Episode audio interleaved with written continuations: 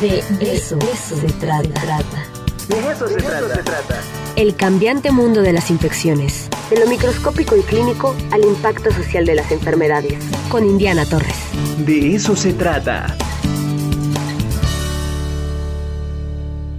Y saludamos, como siempre, con mucho gusto a la doctora Indiana Torres, catedrática de la Facultad de Medicina. ¿Cómo está, Indiana? ¿Qué cuentas? Muy buenos días, Ricardo. Qué gusto verte, pero realmente no te envidio el frío porque sí hace mucho frío esta mañana. Sí, efectivamente. Por eso me traje este suéter de leopardo para entrar un poco en calor. Sí, bueno, pero está muy lindo el sol, así que esperemos que mejore. Oye, pues cuéntanos, ¿qué onda con los probióticos?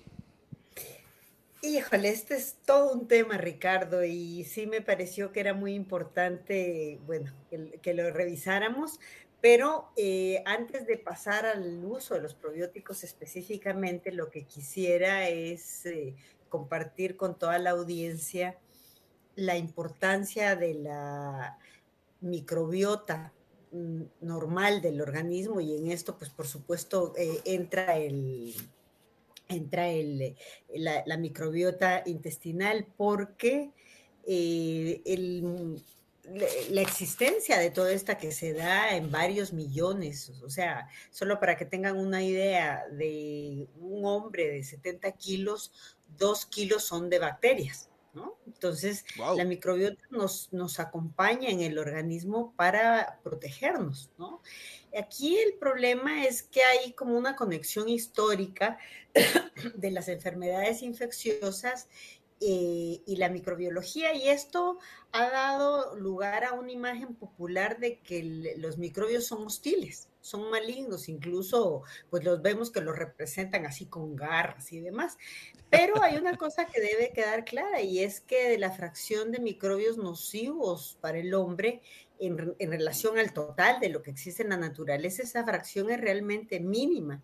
Y la, la, microbiota microbiana normal, y de esto, insisto, se encuentra la intestinal, nos es fundamental porque tiene una serie de funciones protectoras, nos permite adquirir nutrientes, nos protege contra otros patógenos, estimula el sistema inmune, eh, estimula fracciones de, crecimiento. Entonces, cuando esta, esta microbiota intestinal, que pues se da en más de 5 millones de, de bacterias en nuestro intestino se ve alterada, pues empieza a permitir que los patógenos vayan a eh, ocupar, vayan a ocupar su lugar, ¿verdad? Entonces, aquí esto eh, es importante para empezar con esto del uso de los probióticos, porque destruir esa microbiota normal no tiene eh, ningún sentido.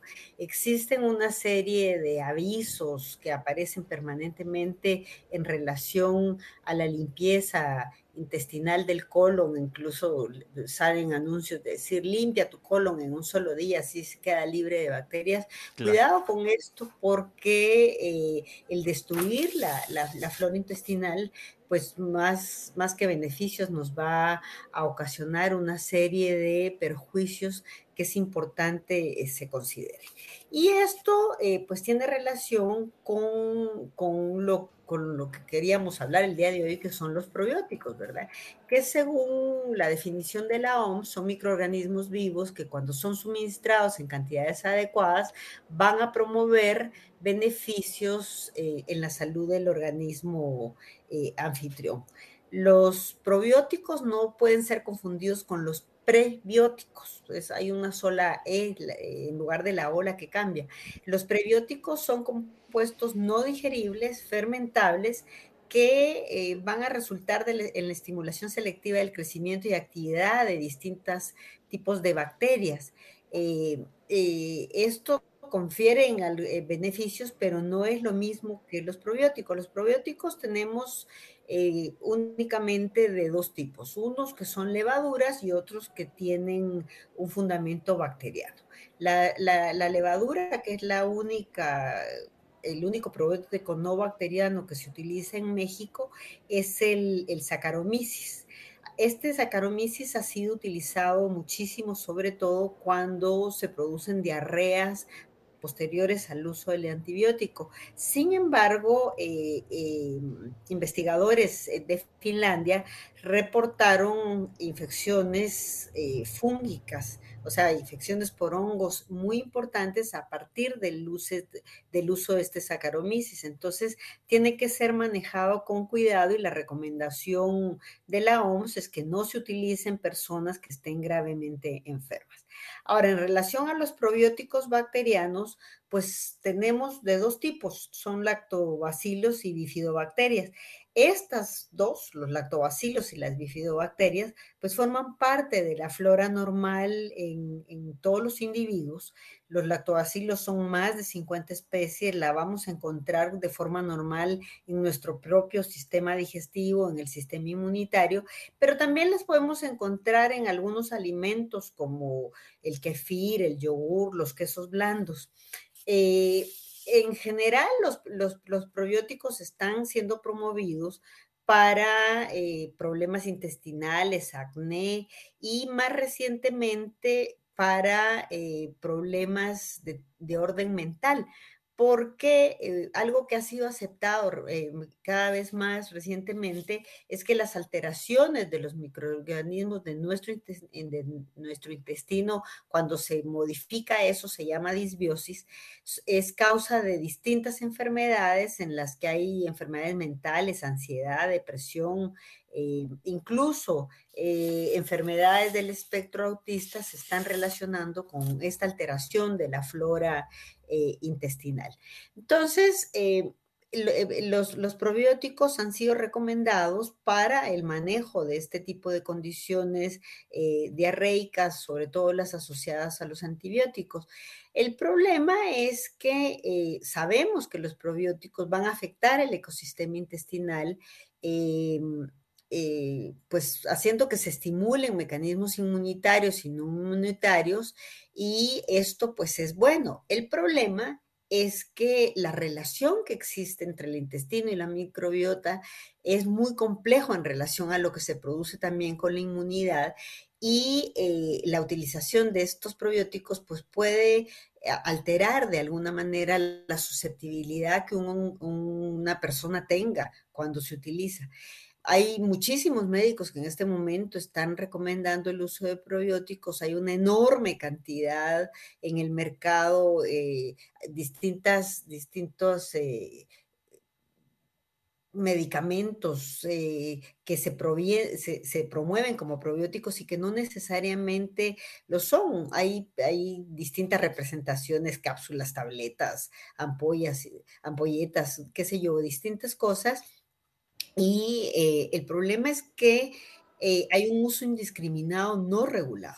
Y eh, esa, esa, ese, ese, uso no regulado, sobre todo el contenido de todo lo que sale de, de, de, propagandas, pues puede afectar de forma diferente a cada persona según sus características y en algunos casos el efecto que se espera no solo sea menor de, lo esperado, sino que promueva efectos adversos, sobre todo cuando se utiliza para eh, tratar de contrarrestar lo que los antibióticos hacen.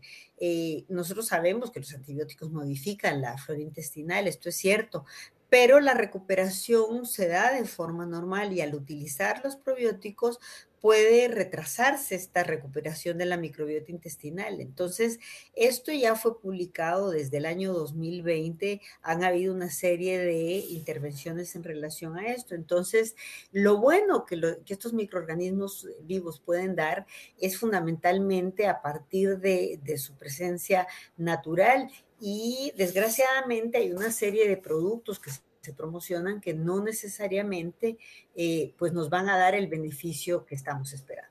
Entonces, esta era la la, comunicación que yo quería tener con todas y todos el día de hoy, porque cuidar la flora intestinal es muy importante, no nos podemos dejar engañar por todas estas eh, propagandas de falsas limpiezas del intestino, porque lo único que vamos a hacer con eso, pues es, es causarnos daño, ¿sí? Claro. Sí, y bueno, fíjate que ahí hay un gran vacío legal, Indiana, porque Sí. estos productos los vemos anunciándose en televisión abierta, a veces este, en la radio. O sea, es decir, es muy común, muy natural encontrarse con este tipo de productos y la verdad el daño es eh, importante el que se puede producir. Entonces, Sí. de ahí radica la importancia de la opinión eh, de los especialistas como tú. Sí, y fíjate que el asunto es que ah, no existe eh, finalmente una guía a la que nos adaptemos Claro. para eso. Entonces, en México se hizo un consenso nacional de parte de los gastroenterólogos para decir, bueno, que sí y que no, porque no puede ser esto generalizado. Y sobre, sobre todo el problema es lo que se comercializa, ¿verdad? O sea, porque digamos, el beneficio de los probióticos no es discutible, pero una cosa son las cosas naturales y otras son las cosas que te dicen que vienen envasadas y todo el mundo lo maneja como natural. Y hay una cosa que yo sí creo que debe quedar clara. Si ya un producto viene en un frasco, pues ya no es natural, ya fue manipulado. Claro, ya tiene, mínimo. ya tiene distintos elementos químicos que, que no pueden ser considerados como naturales. Entonces hay que tener muchísimo cuidado con esto. Indiana, te lo agradecemos muchísimo. Sé que te vas a clases. Saludos a tus alumnas, a tus alumnos. Abrazos y nos saludamos Un el siguiente abrazo para miércoles. toda la audiencia, Ricardo, y no pases mucho frío.